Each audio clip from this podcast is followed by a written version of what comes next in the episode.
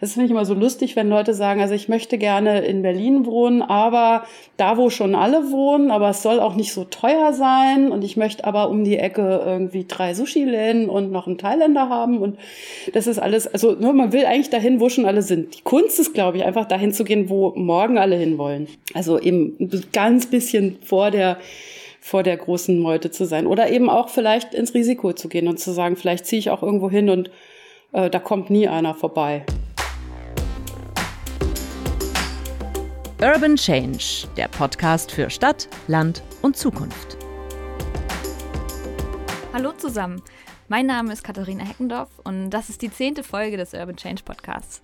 Zeit, einmal zu einem Zwischenstand zu kommen und zu schauen, wie wir die Ideen und Visionen, die unsere Gäste in den vergangenen Folgen mit uns geteilt haben, Revue passieren lassen können, um dann zu überlegen, wie wir der einen oder anderen Idee ein Stück näher kommen können. Schaue ich zurück, denke ich unter anderem an den Stadtforscher Charles Landry, der das Bild einer Stadt zeichnet, die sich mit Corona unbedingt wandeln muss. Der Ökonom Jens Südekum prophezeite im Herbst das, was wir jetzt auch durch steigende Immobilienpreise im Umland sehen, nämlich breitere Speckgürtel. Eleonore Hamel, Jonathan Linker und Frederik Fischer zeigten, was auf dem Land alles geht und was die Leute auch aus den Städten dorthin lockt. Anke und Daniel Domscheit-Berg setzen sich für die digitale Teilhabe ein. Mobilitätsexpertin Katja Diel kämpft für eine Mobilität in Stadt und Land, die auch ohne Autos auskommt. Und Elisabeth Merck denkt darüber nach, das erzählte sie in der letzten Ausgabe, wie München und sein Umland kooperieren und zusammenwachsen können. Über all diesen Wünschen, Ideen und Träumen schwebt in meinen Augen eine große Vision. Und zwar die von einer stärkeren Verbindung zwischen Stadt und Land nach mehr Gemeinschaft über die Stadtgrenzen hinaus, nach weniger Druck und Enge in der Stadt und mehr Möglichkeiten und Chancen auf dem Land. Dazu gehört auch, dass man voneinander lernt, und zwar in beide Richtungen. Wir möchten hier ja nicht nur reden und träumen, sondern auch zeigen, wie man einen solchen Wandel anheizen und ganz konkret in die Hand nehmen kann. Deshalb haben wir für diese Folge die Architektin und Transformationsdesignerin Saskia Hebert eingeladen. Mit ihr will ich darüber sprechen, wie wir Transformationen in Gang setzen können. Sie sagt von sich selbst, dass es ihr Freude macht, Perspektiven zu verschieben, Grenzen zu testen und sie in Frage zu stellen oder sogar zu verwischen. Saskia Hebert studierte in Hamburg und Berlin Architektur, promovierte an der UDK Berlin, gründete im Jahr 2000 gemeinsam mit Matthias Lohmann das Büro Subsolar Architektur und Stadtforschung und von 2015 bis 2020 lehrte sie Transformationsdesign am Institut für Designforschung an der Hochschule für Bildende Künste in Braunschweig. Danach wirft mein Co-Host Julian Petrin in seinem Spotlight einen Blick in die Vergangenheit und knöpft sich Utopien aus der Geschichte vor. Warum braucht es das Großträumen gerade heute? Mehr dazu im Anschluss an unser Gespräch. Herzlich willkommen, Saskia Hebert. Ja, mit meinen Gästen habe ich in den vergangenen Folgen viel über ihre Visionen für ein urbanes Leben in der Stadt und auf dem Land gesprochen. Saskia, mit dir würde ich mir gern anschauen, wie man so manche Visionen, um Stadt und Land besser zu verbinden, auch in die Tat umsetzen könnte. Für ein besseres Leben in der Stadt und auf dem Land, welchen Wandel bräuchte es da deiner Meinung nach? Ich glaube, dass das bessere Leben nicht so einfach zu definieren ist. Also das, es ist auch immer schwierig. Wir reden, wir reden viel von dem großen Wir. Also wir müssen, wir wollen als Gesellschaft uns verändern. Und es wird oft nicht genug geklärt am Anfang solcher Gespräche, wer dieses Wir eigentlich ist und was ein besseres Leben sein soll. Ich glaube, also ich habe viele eurer Folgen ja gehört und äh, bin mit den allermeisten sehr, sehr einverstanden, auch mit vielen Aussagen, die getroffen wurden. Vielleicht äh, könnte ich jetzt schon gleich vorab mal, äh, mal das Statement wagen, dass viele der Forderungen eigentlich weder neu sind noch äh, sozusagen unglaublich äh, radikal wirken, allerdings dann schon, wenn man sich das bestehende System anschaut. Also viele ähm, arbeiten sich ab an einer Systemnichtkonformität und ähm, ja, das ist vielleicht eben aus der Transformationsperspektive auch immer ganz interessant, weil eine Veränderung muss sich immer legitimieren. Also immer die, die schon da sind, die sozusagen die soziale Norm etablieren, die sagen immer, warum muss sich was ändern? Wer hat denn da eigentlich vor, was zu ändern? Und wieso soll ich das gut finden? Und beweis doch mal nach, dass deine Veränderung wirklich besser wäre, während die, die was verändern wollen, eben oft diesen Legitimationsdruck haben. Und das ist schon mal ein großer Punkt, der schwierig ist in diesen ganzen großen Prozessen, weil eben eigentlich äh, die Transformationsszene natürlich schon davon überzeugt ist, dass wir eine, eine große Transformation brauchen. So heißt die ja auch, große Transformation zur Nachhaltigkeit. Also weil wir eigentlich alle also ich sage jetzt wir in, in, unserer Blase eben der Meinung sind, dass wir mit diesem angeblich normalen System, was wir eben pflegen, vor die Wand fahren. Ja, und dann können wir dann eben, wenn wir vor der Wand sitzen, können wir da noch eine Notbremse ziehen oder auch nicht, das ist dann egal. Also es wird so eigentlich nicht funktionieren können, wie es im Moment läuft. Und wer diese Analyse teilt, der hat sofort aber eben sozusagen so eine Art, der, der kriegt von der Mehrheitsgesellschaft oft zu hören, ja, aber das funktioniert doch alles nicht und das kann doch so gar nicht sein und wie macht ihr denn das? Das, das muss ich aber jetzt voranstellen. Also ansonsten unterhalte ich mich auch gerne über das bessere Leben. Also in meinem besseren Leben wären diese Positionen schon mal nicht so verhärtet. Ne? Man würde vielleicht eben einfach auch mehr diskutieren oder auch mehr ausprobieren, mehr modellieren, mehr ähm, ja mehr mehr wagen einfach und, und auch weniger zementiert von diesen vermeintlichen Gewissheiten ausgehen, die allen so ins Hirn gebrannt sind durch ihre Sozialisation. Wenn wir uns jetzt gerade so Stadt- und Landentwicklungspolitiken und Ideen angucken, was, was wären denn da so die Sachen, wo du sagen würdest, das hat sich so eingebrannt, dass es kaum jemand wagt, das zu hinterfragen? Also wir haben kürzlich ein Projekt gemacht, da haben wir eine, ähm, eine, eine Studie gemacht für das Elbe Valley, also eine das ist so im Wendland, Prignitz, die Ecke, Vierländereck, äh, wird eben gerne als strukturschwache Region bezeichnet, als dünnst besiedelte Region Deutschlands, als abgehängt. Und wir haben da eigentlich die These aufgestellt, dass diese diese Strukturschwäche vielleicht eine Zukunftsstärke sein kann, wenn man einfach anders drauf guckt. Also ne, wenn Anton Brokologa fragt, wie, also wie können Städte sich eigentlich zurückentwickeln oder gesund schrumpfen? Ja, also viele ländliche Räume können das schon oder machen das mehr oder weniger notgedrungen. Und das ist natürlich auch, ich will das gar nicht idealisieren, das ist teilweise nicht lustig. Das hat mit Abbau von äh, sozialen Infrastrukturen zu tun und mit, mit echten Härten. Aber es liegt eben meiner Meinung nach auch schon eine Chance da drin, einfach von dieser anderen Brille aus zu gucken und zu sagen, was, was, was kann da aber funktionieren? Wie ist die Balance zwischen Menschen und allen anderen Akteuren in der Welt? Wie, was, was ist das Naturverhältnis? Ähm, wo finden da äh, schon Beziehungen statt, die man in der Stadt vielleicht erst noch wieder lernen muss? Also nur nicht dieses, wer läuft wem hinterher. Also vielleicht ist der Hase und der Igel da. In dem Fall muss man sich das auch umgekehrt vorstellen. Was können wir denn eigentlich von diesen ländlichen Regionen lernen? Wir jetzt in der Stadt. Die Frage wird mir genauso viel zu wenig gestellt wie die, was zum Beispiel der globale Norden vom globalen Süden lernen kann. Nicht, nicht umgekehrt. So.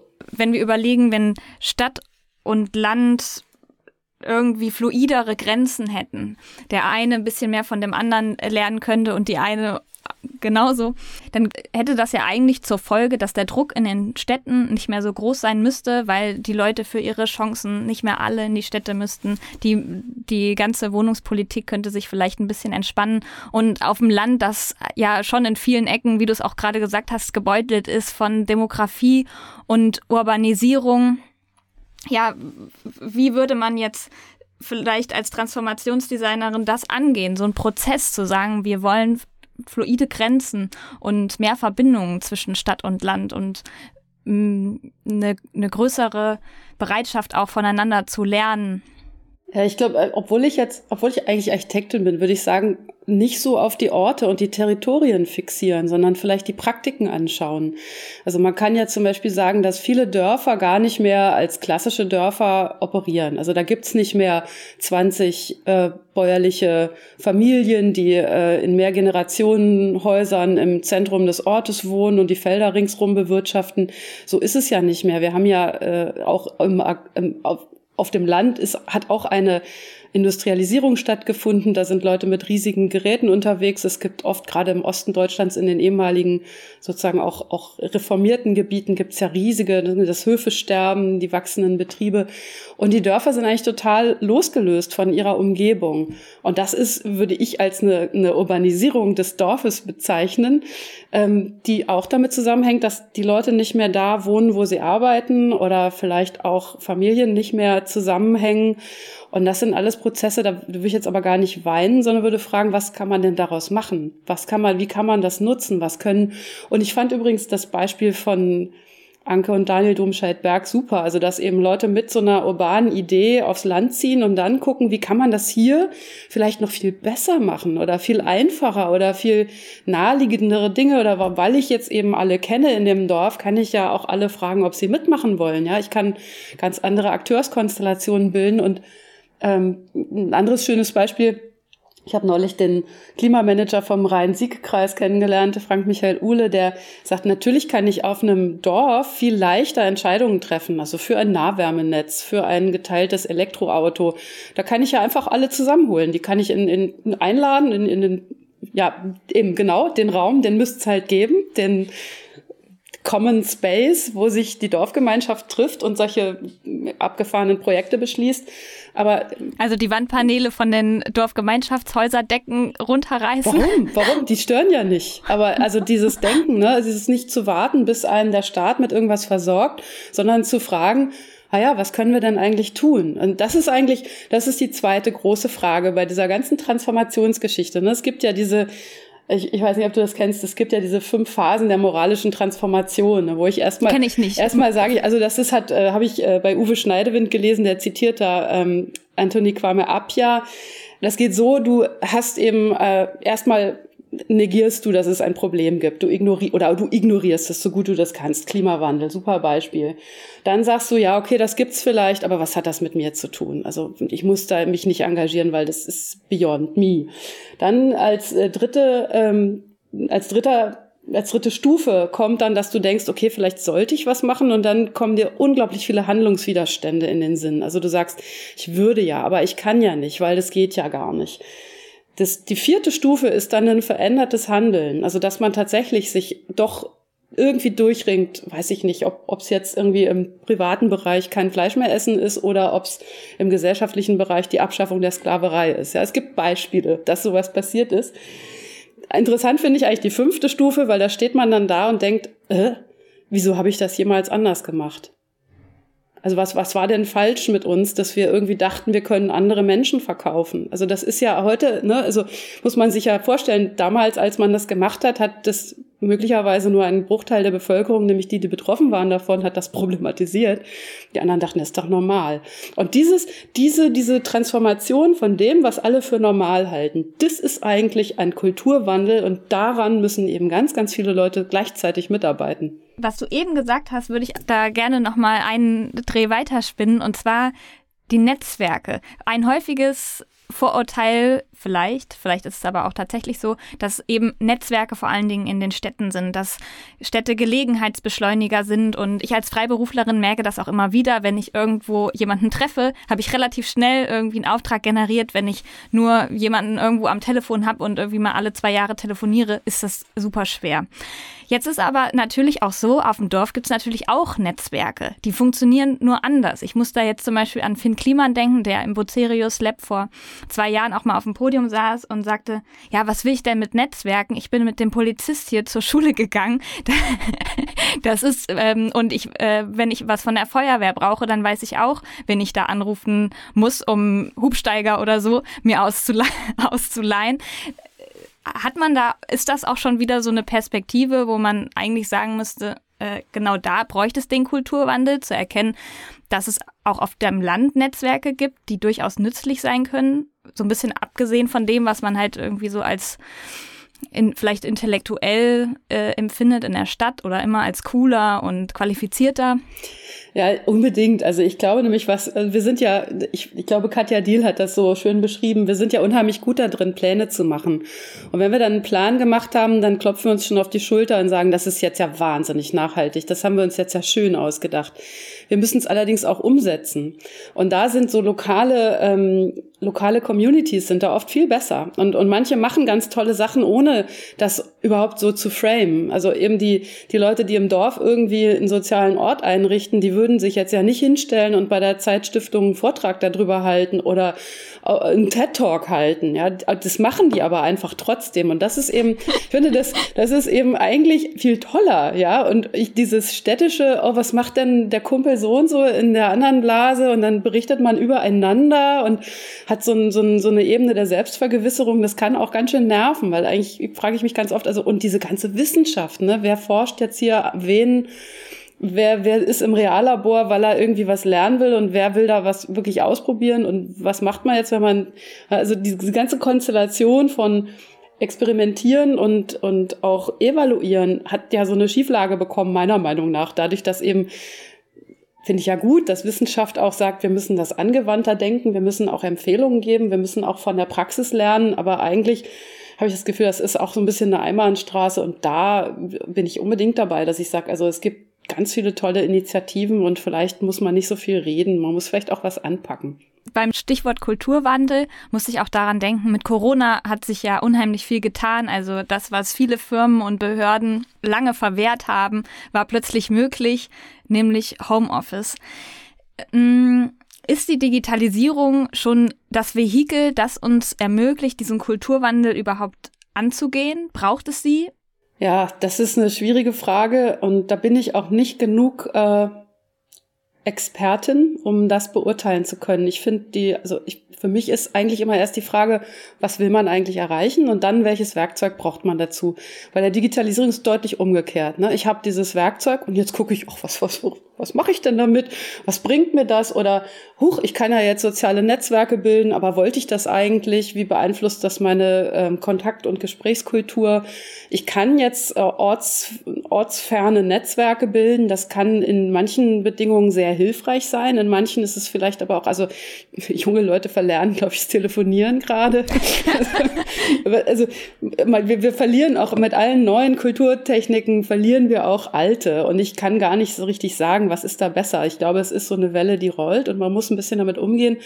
Was mich positiv stimmt, sind solche Aktivitäten wie ähm, Algorithm Watch oder ähm, die ganzen äh, sag mal, Leute, die versuchen, äh, sozusagen so eine Bottom-up-Kultur auch in diese Digitalisierungsszene zu bringen. Also die nicht sagt, was, was kann das, ne? wem kann ich noch irgendein Gerät andrehen, das er vorher auch nicht gebraucht hat. Ja, und wem also, kann ich noch meine Daten schicken? Genau, und wer, wen kann ich noch eigentlich dazu bringen, dass er mein Produkt verbessert, ohne dass ich ihm was dafür bezahlen muss, sondern einfach das wieder sozusagen auf die Füße zu stellen und viel mehr Leute da zu bilden und, und eben auch in, in, in so eine Agency zu kriegen. Also ich habe das Gefühl, dass die Digitalwirtschaft per, per se keine andere Gesellschaft ermöglicht, sondern die hat genau die gleichen Herausforderungen. Wir müssen gucken, was wir eigentlich erreichen wollen und dann müssen wir gucken, welches Werkzeug ist dafür geeignet. Dass da digitale Werkzeuge dazugekommen sind, macht vielen Leuten die Arbeit leichter. So würde ich das schon einschätzen. Es macht andere Dinge möglich. Und das ist eigentlich, also ich, ich bin aber dran, dass ich sage, also okay, man muss eben immer wieder gucken, was ist jetzt neuerdings eigentlich möglich, weil das, womit ich aufgewachsen bin, das ist ja vielleicht nicht mehr möglich oder ich weine ja jetzt nicht, weil ich keine Überweisungsträger mehr ausfüllen darf. Ähm, aber trotzdem ist diese, diese Herausforderung, das ist nämlich so eine Transformationsanstrengung, immer zu gucken, was wird denn jetzt möglich sein oder was sollte möglich sein. Ich sage mal auch gerne, dass ähm, das Denkmögliche zu erweitern. Also was ist eigentlich mir möglich zu denken? Was darf ich mir wünschen? Preferability ist so ein Strichwort. Also was kann ich mir eigentlich vorstellen, was ich eigentlich gerne hätte? Und das muss dann nicht der Marsflug sein, so Technikutopien, sondern das ist vielleicht eben so was wie, ähm, ja, wem gehört die Stadt und was ist eigentlich Eigentum und warum gibt es das überhaupt?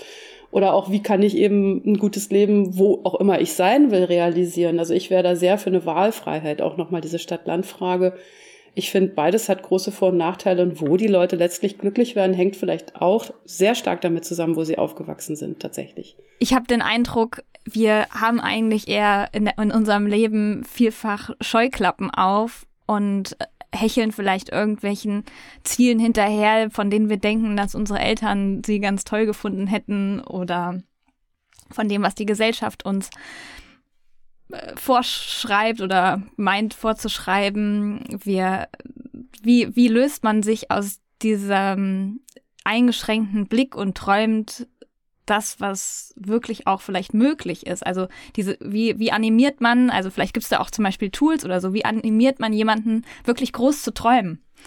Ja, ich glaube, das ist auch sehr stark eine Typfrage. Großträumen traut sich nicht jeder, ähm, aber Kleinträumen bringt manchmal nichts. Ne? Man muss manchmal groß träumen, um eine kleine Verbesserung zu erreichen. Da würde ich jetzt sagen, ne, der Feminismus oder also irgendeine ideale Welt, in der alle gleichberechtigt sind. Das ist aber eigentlich auch immer noch ein großer Traum, muss man sagen. Es ist ja nicht die Realität, in der wir leben. Also wir haben schon auch so ein Bias zwischen manchen Sachen, wo wir sagen, also klar, alle Menschen sind gleich und Hautfarbe spielt keine Rolle und in Wirklichkeit sieht's leider anders aus. Also das heißt, da, da träumen wir auch einen kollektiven Traum. Das ist auch in Ordnung. Also ich möchte nicht zu träumen aufhören, um meine, meine Träume der Wirklichkeit anzupassen. Das passiert viel zu häufig. Das passiert auch leider ähm, jetzt in Zeiten der Digitalisierung verstärkt durch sowas wie Abgleich mit Peer- und Statusgruppen. Also, dass ich eben meine, ich muss das genauso machen wie die anderen, dass ich Influencern folge, wo ich dann gar nicht mehr so, so für mich selber gucke, was will ich eigentlich? Und ähm, da gibt's ja diesen Begriff der mentalen Infrastrukturen. Harald Welzer hat die, glaube ich, als erster beschrieben. Also, dass, dass man einfach eben gar nicht auch darauf kommt zu fragen, ob das eigentlich so sein muss. Also gibt es, es gibt Grundeigentum, das ist jetzt so. Aber man fragt nicht, ob man vielleicht äh, da einen Denkfehler gemacht hat, eine begrenzte Erdoberfläche auf immer mehr Menschen zu verteilen und ob die Wertsteigerungen, die dabei entstehen, nicht eigentlich an sich ein Konstruktionsfehler sind, sondern man überlegt halt, wie man das mildern, verhindern, vielleicht also Symptome bekämpfen kann. Und ich will jetzt gar nicht zur Revolution aufrufen, obwohl ich manchmal dann doch. Aber ich will schon dazu einladen, sich einfach gute Fragen zu stellen. So also ähnlich also wie das Kinder machen, zu sagen, warum ist das so? Warum ist etwas so? Ist das historisch gewachsen? Ist das, weil bestimmte Menschen die Macht haben, das so für sich auszulegen und davon einen Vorteil haben? Ist das so, weil das eigentlich eine gute Idee ist, die nur vielleicht schlecht angewandt wird? Also warum existieren Dinge? Und ich glaube, diese, das, das, die Welt ist so überkomplex, dass, und, und sie verändert sich auch noch ständig, dass Leute oft denken, ja, das, das ist jetzt nicht, it's not my place, ich kann mir das jetzt ja nicht alles selber ausdenken und Gott, diese Überforderung auch, das richtige Leben im falschen Leben zu sollen, das ist ja schon ganz schön anstrengend. Lasst mich doch in Ruhe. Ähm, da hilft tatsächlich so Communities zu finden. Ich weiß nicht, ob man die Netzwerke nennen soll, aber so ein paar Menschen, die sich die gleichen Fragen stellen zumindest. Das ist dann oft schon sehr erleichternd. Also das haben wir auch im Transformationsdesign festgestellt, dass eben auch, auch so Orte zu schaffen, wo Leute von außerhalb, die einfach an Dingen arbeiten und da mit ganz vielen Problemen konfrontiert werden, ganz viele Konflikte auszuhalten haben, dass man immer mal so kleine, kleine ähm, mal Pausen darin einbaut oder eben so Situationen, wo man sich auch beglückwünschen kann zu dem, was man geschafft hat. Dass man auch da den Blick vielleicht lernt zu wenden und nicht immer nur das sieht, was man noch machen müsste, sondern vielleicht auch mal zurückguckt und sagt, ach eigentlich, ach, jetzt haben wir doch schon, wir haben nämlich schon eine Veränderung erreicht. Also nicht zuletzt dank Fridays for Future haben, ist die soziale Norm schon ganz schön, also ich, auch wenn ich diesen Podcast höre, da reden schon ganz schön viele Leute über sowas wie Bodenfragen und ähm, man müsste eigentlich ganz anders denken. Und das ist vor fünf Jahren nicht so gewesen, als ich diesen Job da in der HBK angetreten habe. Ganz definitiv. Also da verändert sich ganz viel und ich hoffe eigentlich schon so ein bisschen, dass das dann zu einer neuen Norm wird, an der man sich dann orientieren muss, wenn man, egal was, ob man ein Gesetz erlässt, ein Haus baut oder einen Verein gründet, dass man sich an dieser Norm orientiert und sagt, okay, wie zukunftsfähig ist das? Wo will ich hin damit? Was sind die Chancen davon? Kann ich das dann jetzt auf diese Frage anwenden, zu sagen, warum ist das so, dass es gefühlt Grenzen zwischen Stadt und Land gibt? Dass es schon auch manchmal so wirkt, als wäre die Stadt der Ort, an dem es Chancen gibt und das Land, an dem es keine Chancen gibt. Und auf dem, äh, das Land, das, der Ort, wo es Platz gibt, das gibt es dann wiederum in der Stadt nicht. Also warum ist das so? Ich wüsste jetzt gar nicht so ad hoc eine eine Antwort darauf. Das wüsste ich jetzt auch nicht, aber ich würde vermuten, dass 60 Prozent dieser Antwort darin liegen, dass man sagt, weil das alle denken. Also, dass man einfach sagt, also Warum ist das so? Da kann man natürlich analysieren. Also auch in der Zukunftsforschung analysiert man natürlich vieles, was in der Vergangenheit so war. Ähm, es ist aber ein interessanter Aspekt, dass wir eigentlich versuchen, also wir versuchen ja Zukunft zu kontrollieren. Wir versuchen ja die Vergangenheit zu interpretieren, damit wir vorausberechnen können, wie die Zukunft wohl werden wird. Wir machen Trendfortschreibungen, äh, Cross-Impact-Matrixen und wir, wir versuchen eigentlich zu berechnen, worauf wir uns morgen einstellen müssen, entweder weil wir irgendein Produkt da noch verkaufen wollen oder weil wir Politik machen und da irgendwie drauf reagieren möchten. Und da, äh, da gibt es Gründe, das nicht zu tun, weil also man schließt damit auch die Zukunft. Also wenn man sagt, der Trend wird sich fortsetzen, dann wird er sich fortsetzen. Also dann wird man nicht dazu kommen. Also Klimawandel, das ist ein Trend, den man glauben sollte und wo viele Leute immer hoffen, dass er sich nicht fortsetzt oder auch die Corona-Kurven. Da gibt's auch viel magisches Denken. Aber eigentlich ist der Witz zu sagen, ja, wenn ich einen Trend erkenne, Will ich das denn? Also will ich mich da anpassen auf das, was da in Zukunft passiert oder will ich das eigentlich nicht? Will ich das verhindern? Muss ich da vielleicht intervenieren? Muss ich da anders? Muss ich dagegen steuern? Ähm, und das ist eben vielleicht ein, paar, ein Teil davon, was, was ich denke, ähm, wie, wie kann man das lernen? Also man kann sich tatsächlich angucken, wie war irgendwas früher? War das schon immer so? Warum hat man das denn jetzt nicht mehr? Ähm, und dann sich zum Zweiten, also warum ist das so? Und die Frage immer dazu zu stellen, muss das so sein? Kann man sich das nicht auch anders vorstellen? Also, und was bräuchte es dafür? Welche Bedingungen muss ich mir schaffen, damit ich meinen Job von irgendwo aus erledigen kann? Wenn ich das dann kann, frage ich mich natürlich, will ich dann in Brandenburg wohnen oder nicht gleich in der Provence? Aber gut, das ist auch eine, so eine Typfrage vielleicht. Nein, es, ich glaube, also, aber da, da, da traut man sich oft zu wenig. Und man, da sind natürlich, aber auch, das sieht man ja auch an diesen kollektiven Projekten wie jetzt Hofprediko oder so. Manchmal braucht es auch einfach so eine Mutgemeinschaft. Also da braucht es ein paar Leute, damit ich einen Schritt wage, von dem ich eben auch nicht sicher bin, wie es läuft. Das ist ja ein hohes Risiko.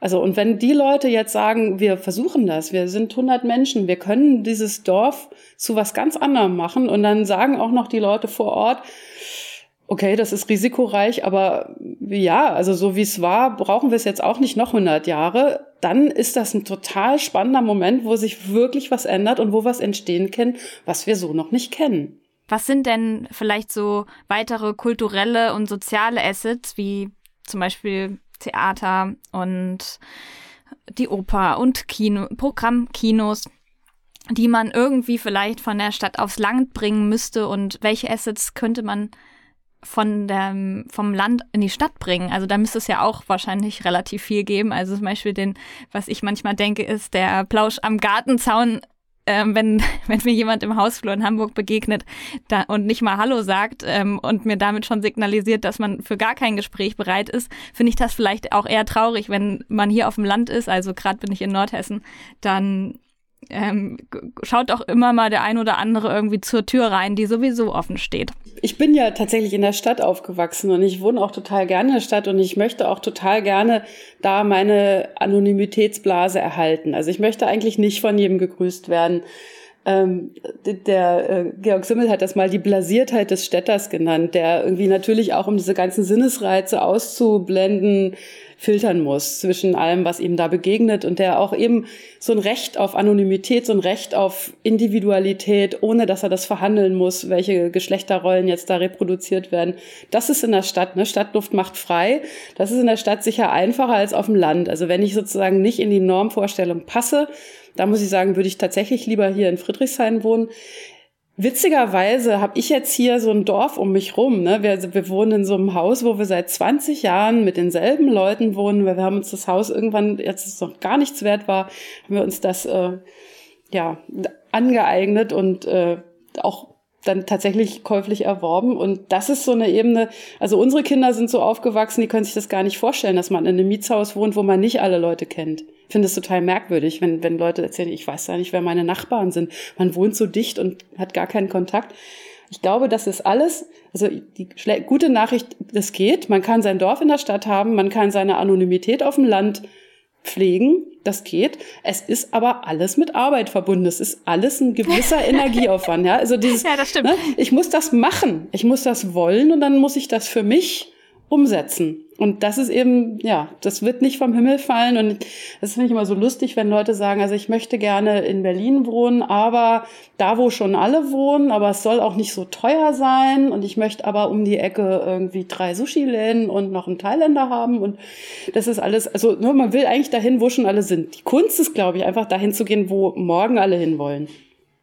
Also eben ganz bisschen vor der vor der großen Meute zu sein. Oder eben auch vielleicht ins Risiko zu gehen und zu sagen, vielleicht ziehe ich auch irgendwo hin und äh, da kommt nie einer vorbei. So, da kann ich ja dran arbeiten. Da muss ich halt selber vielleicht ein Festival in meinem Wohnzimmer etablieren, das dann total gehypt wird. Ja, so fangen doch viele kulturelle Initiativen an. Ich, mir fällt jetzt der Name nicht ein von diesem großartigen Open-Air-Theater-Festival Netzeband. In Netzeband, da gibt es das ja. Also da haben auch Leute gesagt, wir haben hier kein Theater, so what, machen wir eins. Oder die ganzen Tanz- und Kulturprojekte auf dem Land. Klar, das hat dann mehr so was Residency-mäßiges und vielleicht kommen nicht alle Leute dafür immer hin, aber vielleicht ist das ja auch gerade gut. Das Land hat Raum. Da kann man sich treffen zu Veranstaltungen, kann Dinge gemeinsam machen und dann ist vielleicht wieder ein Monat Ruhe. Wäre ich auch gar nicht so schlecht. Mhm. Also verstehe ich richtig, um so das ein oder andere Asset auszutauschen und dazu für mehr Verbindung zu sorgen, braucht es Leute, die den Mut haben, das auch selber in die Hand zu nehmen, genau. da auch selber dran zu arbeiten. Mut, Zeit, Ressourcen, mhm. vielleicht auch ein bisschen Geld, vielleicht irgendwie gut vernetzt sind, wissen, woher man Geld bekommen kann oder wer einem dabei helfen kann. Aber die sich sozusagen zutrauen, sowas auch anzustoßen und zu organisieren. Also so, ganz, ganz viele gute Beispiele. Wie ich das verstehe, kommt ja Veränderung so oder so irgendwann. Die Frage ist, ob bei Design oder bei Desaster, wie ihr das, ihr Transformationsdesigner das ähm, nennt. Ja, was würde denn jetzt passieren, wenn es in all diesen Fragen immer so weitergeht? Also wenn die Stadt äh, weiter so, ein, so eine Insel der, ja, oder so, so ein Sehnsuchtsort ist für viele Leute vom Dorf, die äh, dort denken, sie könnten irgendwie besser Karriere machen, wenn mehr Leute vom Land weggehen und das Land halt nach und nach, das, was jetzt auch viel ähm, in den letzten Jahren schon eingeleitet hat, zunehmend abgehängt würde. Würde das auch zu einer Veränderung kommen, die dann eben nur eben bei Desaster entsteht? Wie würdest, wie würdest du das sehen? Ich glaube das auch noch nicht. Also wir haben diese ganz großen Wellen. Also wenn man das in der Stadtentwicklung betrachtet, wir haben diesen, diesen, diesen Urbanismus-Hype, der ist noch gar nicht so alt. Also ich meine, als ich studiert habe, da war das noch gar nicht so, dass alle Leute in die Städte wollten. Ich habe im halbleeren Berlin rumgesessen während meines Studiums und klar, das war ein ziemlicher Magnet, aber es war auch einfach, da war so viel Raum, ja, und das war toll. Wenn ich mir heute überlegen müsste, wo würde ich, wo würde ich studieren wollen, ich, ich bräuchte ja Räume, da würde ich sicher nicht nach Berlin gehen. Also klar, da ist immer noch ganz cool so, aber da ist ja vieles schon besetzt und belegt und, und um selber so eine Art Spur zu hinterlassen, weiß ich nicht, da würde ich dann tatsächlich möglicherweise ganz woanders hingehen. Und ich glaube, das ist einfach was, das wird immer auch so eine Art Klar, man braucht so Milieus, die vielleicht so eine gewisse Anregung sind oder so eine Anziehungskraft ausüben. Aber ich finde es gar nicht schlimm, wenn alle, die auf dem Land auf, ich meine, das ist ja ein Problem der, der zweiten Bildungswege. Also ich kann ja jetzt nicht, weiß ich nicht, ich kann nicht gut von Stendal aus studieren. Das geht einfach schlecht. Aber wer, was spricht denn dagegen, dass man dann mal zehn wilde Jahre hat und dann geht man vielleicht wieder ganz woanders hin? Also ich finde dieses, ähm, mir ist das oft zu, äh, das, das wird immer so negativ konnotiert, die Landflucht und die Stadtflucht. Ich kenne so viele Städter, die im Moment sagen, oh, hätte ich gerne ein Häuschen auf dem Land.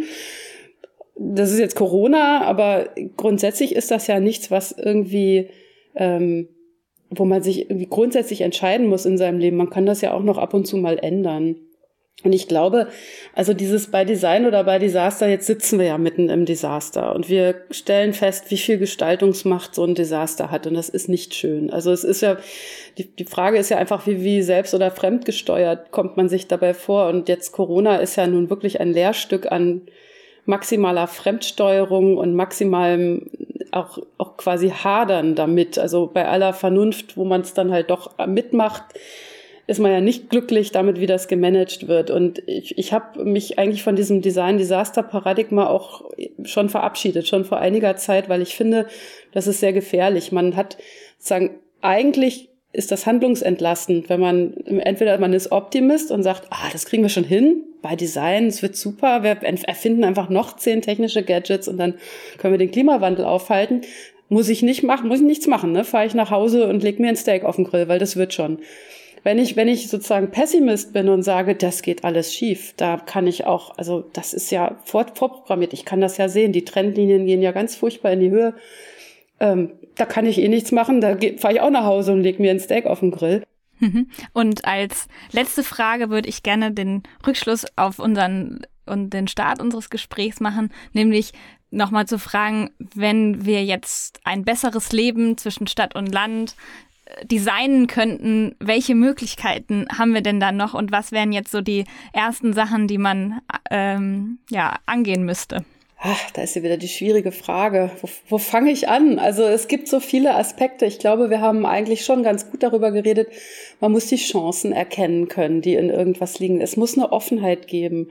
Ich will die Welt nicht nur nach meiner Vorstellung backen, sondern da müssen viele Vorstellungen möglich sein. Das muss auch parallel möglich sein. Das muss Konflikte müssen ausgehandelt und ausgehalten werden, vielleicht auch ein Stück weit. Es geht nicht alles von heute auf morgen neu. Es gibt nicht diese also so eine gewisse Überheblichkeit zu sagen, du machst es falsch, ich mache es richtig, das gehört balanciert, definitiv. Ich finde wichtig, dass auch künftige Generationen irgendwie da noch ihrs machen können, also dass es eine echte Offenheit gibt, offene Zukünfte und dass wir lernen, dass Unsicherheit nicht nur negativ ist, also dass wir auch die Chancen in dem sehen, was sich ändert, also dass Veränderungen nicht als Bedrohung empfunden wird, selbst wenn die Zahlen sagen, das sieht nicht gut aus, sondern dass es eigentlich als eine Einladung verstanden wird, ähm, Gestaltungsspielräume zu suchen. Auf der individuellen, auf der politischen, auf der gesellschaftlichen Ebene. Und dass insgesamt vielleicht das alles beiträgt zu einem, ja, weiß ich, ich meine, in den 70er Jahren waren wir, glaube ich, schon mal einigermaßen so weit und das ist dann irgendwie wieder in Vergessenheit geraten. Ich mache mir ein bisschen Sorgen, dass das jetzt auch nur so eine Welle ist. Ich würde aber, ich würde, bin, ich bin eigentlich Optimistin. Ich würde denken, es ist eigentlich mehr dein Statement wäre fast ein Appell an alle, die das jetzt hören, zu sagen, schaut, was ihr bei euch auch im Kleinen verändern könnt, dafür, dass man vielleicht am Großen dann was erschafft. Nee, also da wäre ich dann auch bei, bei Anton, der ja gesagt hat, man darf nicht die ganze Transformationslast auf einzelne Menschen abladen und dann geht die Politik nach Hause und überlegt, wie sie sich wieder wählen lassen kann. Das würde ich nicht sagen. Ich würde sagen, baut Infrastrukturen, also baut Möglichkeitsräume, baut Zeitmaschinen, wo man bestimmte Sachen, die man jetzt noch nicht hat, ausprobieren kann, baut Modellsituationen. Also ich bin ja Architektin, ich sage jetzt also, baut andere alternative Vorstellungen von einem guten Zusammenleben und dann können wir drüber reden, für wen das was ist. Und wer sich daran vielleicht orientiert und vielleicht, Frank Michael Uhle sagt, wir kratzen mal an der sozialen Norm. Also wer, wer macht dann vielleicht mit? Gar nicht, weil er irgendwas besonders nachhaltig haben will, sondern weil es einfach Spaß macht, weil es toll ist, weil es ein gutes Gefühl ist, weil es nette Leute sind. Ja, also muss man immer gleich so und, und Gewissen und Appell und Vernunft und Verzicht. Das finde ich lästig. Also ich glaube, da wäre ich gerne beyond, dass man einfach sagt, ja, ihr dürft gerne mitmachen, wenn ihr wollt. Und dann ist es gut. Herzlichen Dank, Saskia Hebert, für das Gespräch. Es knirscht im System. Wir müssen das Bestehende in Frage stellen. Das zeigt das Gespräch mit Saskia Hebert, aber auch alle anderen Gespräche dieser Reihe haben diese Dringlichkeit adressiert. In der Geschichte gab es immer mal wieder Impulse für Utopien, mit positiven und negativen Folgen. Was können wir aus dem Blick in die Utopiengeschichte lernen? Braucht es neue Utopien? Und wie sehen die aus? Diese Fragen beantwortet nun Julian Petrin. Er ist Urbanist und Stadtforscher, Gründer der Urban Change Academy und Professor für Smart City Solutions an der Hochschule für Technik in Stuttgart. Im heutigen Spotlight möchte ich an die Aufforderung zum Großträumen anknüpfen, an die Vision einer Gesellschaft, in der man freier denkt und diskutiert. Es stimmt ja, speziell in Deutschland tun wir uns offensichtlich schwer damit, wirklich große Alternativen ernsthaft zu prüfen. Nehmen wir Ideen wie das bedingungslose Grundeinkommen oder einen wirklich konsequenten Klimaschutz oder die Frage, ob wir nicht vom Wachstumsgedanken Abschied nehmen müssen. Wir diskutieren eher, warum so etwas nicht funktionieren kann, als diesen Ideen Raum zu geben. Der Wunsch, freier und radikaler zu denken, ist also vielleicht eine Notwendigkeit. Auf jeden Fall hat er seine eigene Geschichte, besonders in der Stadtentwicklung. Ein Blick in diese Geschichte kann vielleicht erklären, warum sich Stadtpolitikerinnen und Planerinnen heute mit großen Ideen manchmal so schwer tun.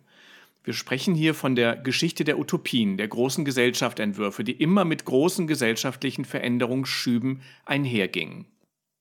Als Urmutter der Gesellschaftsutopien gilt Thomas Morus, 1516 erschienener Reisebericht über die fiktive Insel Utopia, die dem ganzen Genre seinen Namen gegeben hat.